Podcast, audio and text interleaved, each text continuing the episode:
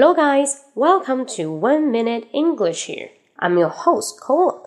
And in today's section, I'd like to tell you two word difference that is large and big.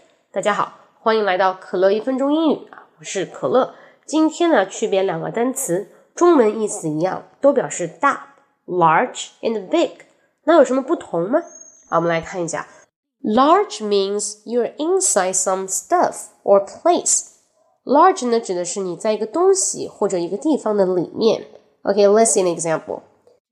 I want to say my clothes is too large.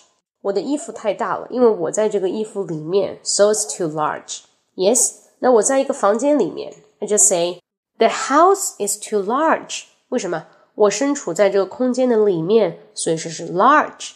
好，接着我们看 big. What is big? 我看得见、摸得着的东西，跟我是平面的，这个东西就是 big。比如迎面走过来一头大象，so I can say this elephant is so big。啊，块头很大嘛，迎面走过来。OK，next，如果看到一个很大的苹果在我面前，look at this big apple，look at this big apple，对不对？我们用这个 big。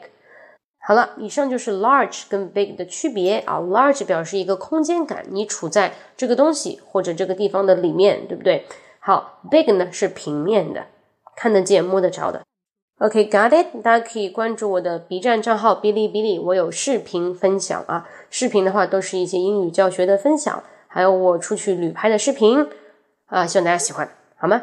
关注我的 B 站账号“梗妹英文”，梗妹英文。See you next time，拜拜。